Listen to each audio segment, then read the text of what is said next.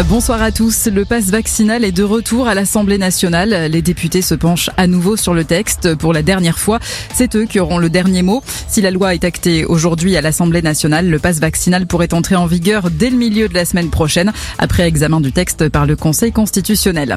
En Autriche, la vaccination devient obligatoire. C'est le sixième pays à prendre cette mesure dans le monde.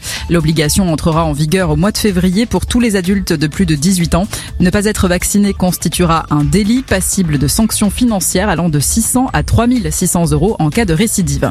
Jean-Luc Mélenchon poursuit sa campagne en vue de la présidentielle. Le leader de la France insoumise organisait un meeting cet après-midi à Nantes. Il propose notamment d'augmenter le salaire minimum à 1400 euros. Un meeting immersif et olfactif, images projetées à 360 degrés et diffusion d'odeurs. Le candidat à la présidentielle a précisé que l'hologramme sera de retour lors du prochain rendez-vous le 5 avril dans Civile française.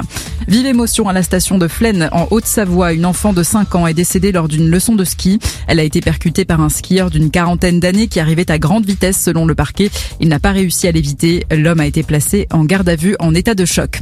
7% du PIB, c'est la part du déficit public de la France. Une prévision dévoilée ce matin dans les colonnes du JDD euh, par le ministre des Comptes publics. Et c'est un meilleur chiffre que les 8% annoncés. La croissance a été revue à la hausse ainsi qu'un redressement des comptes de la sécurité sociale.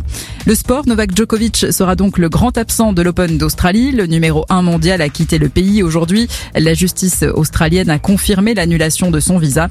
Le Serbe qui n'est pas vacciné contre le Covid se dit très déçu.